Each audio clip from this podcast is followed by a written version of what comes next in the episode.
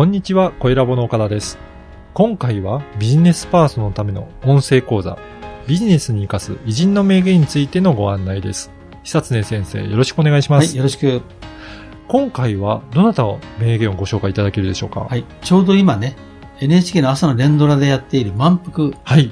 あれの主人公である安藤桃福を、そうなんですね。はい。簡単に経歴をご紹介いただけるでしょうか？えっ、と、この人はね、発明家、うんあーなんですね。で、誰でも知ってるのはチキンラーメン、はい。カップヌードルうんを、まあ、発明してね、うん今、世界でインスタントラーメンをみんな食べてるんですね。うんそのインスタントラーメン産業というのがあるらしいんですけど、それの、まあ、創業者で、日清食品を作った人ですね。これ本当に世界中でもう食べられているカップラーメンとかそうですよね。えー20世紀最大の発明は何か。うん。まあ、日本人に聞いたらしいんですよね。はい。一つはカラオケ。はい。でもう一つがカップラーメああ、そうですね。ン。ということだけあってね、はい大衆に、まあ、非常に浸透したね、うん。えーみんながそれを知っているようなね、素晴らしいものを発明した人なんですね。ただしこの人は、えー発明家だけじゃなくて経営者としても優秀でしたう。ん。本当にいろんな、あの、名言を残されているので、ぜひ本編も聞いていただければと思います。はいでは、講座の一部をお聞きください。で、あの、安藤桃福について、じゃあ、幼少期の頃からちょっとご紹介していただければと思うんですけど。あの、この人は1910年生まれなんですね。うんで、この年は何かというと、あの、ハレー彗星があー接近した年なんですよ。はい。ね。で、親はですね、それを見見てね、えーまあ世の中にえー幸せをいっぱいもたらすような人間になってほしいとはい。いうことで、百福と書いて桃福ってました。うんそういう由来があるんですね。そして、えその通りの人生を送ったというね、うんえーことなんですね。はい。で、この人は発明家、あの、まあ、えーあのテレビをちょっと私見てますけどね、はい。えー終わる頃になってやっとチキンラーメンが そうですね。あできるでしょ？はい。つまり、発明家だったんだけども、うんまあ、失敗して成功したりしてうまくいかないんですね。うん。で、チキンラーメンの会ができたのは何歳だと思いますか？ね、何歳なんですか？48歳40ね。ずいぶんね、もう年を取ってからっていうことなんですあれ、ね。瞬間輸熱乾燥法っていうんだね。で、あれ、あの、見てて分かったのは、あの、油で揚げたらはい。穴が開くんですねう。ん。あの、うん麺に。うんで、それを、あの、上につけると、その、あ穴が開いたところに水がは、お湯が入っていくんで、元戻るというね。それが発明らしいんですね。はい。それからね、えー61歳の時に、はい。究極のか加工食品、うん。カップヌードル。あ、カップヌードルもそうカなんですね。ップヌードルもね、すごいですね。すごいですよね、僕ね、はいチキンラーメンがね、まあ、思い出があってね、はい。あの、大学生の頃ね、うん。よく寮でチキンラーメン食ってたんあ、ですよ。そうなんですね。であれ簡単でしょ、はい。入れて、お湯かけて、はい。何分か待つでしょ、はい。で、よく麻雀をね、はいしてたんですよ。はい。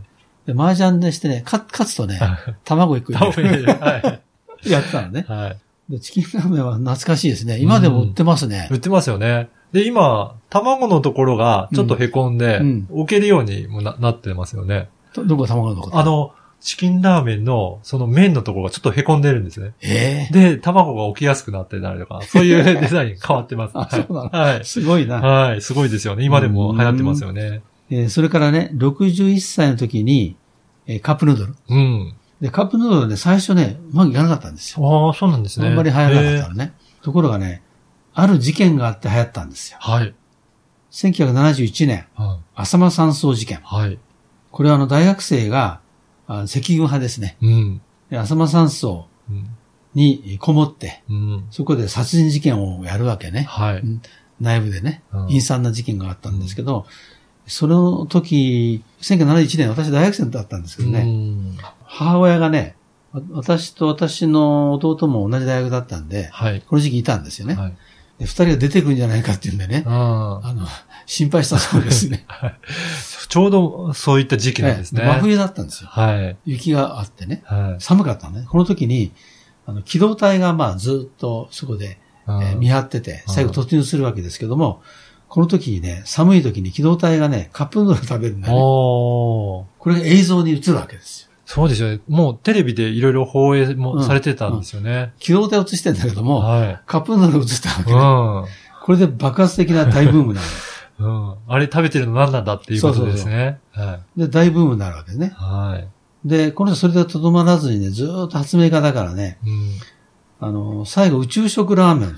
おスペースラム。はい。で、これ NASA に提供するわけね。うん、で、ディスカバリー号っていうのが行って、はい、日本人の野口総一宇宙飛行士が宇宙で食べるんですよ。そうなんですね。へそれがね、95歳のあ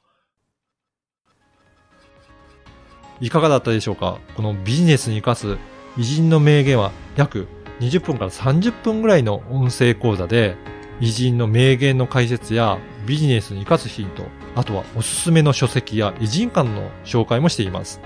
で毎週月曜日に久常先生のこの音声講座がメールでお届けいたします。で会費は月額2000円ですので、1ヶ月で4回も久常先生のビジネス講座を受講できるので、まあ、大変お得な値段となっておりますね。ぜひ会員になっていただければと思います。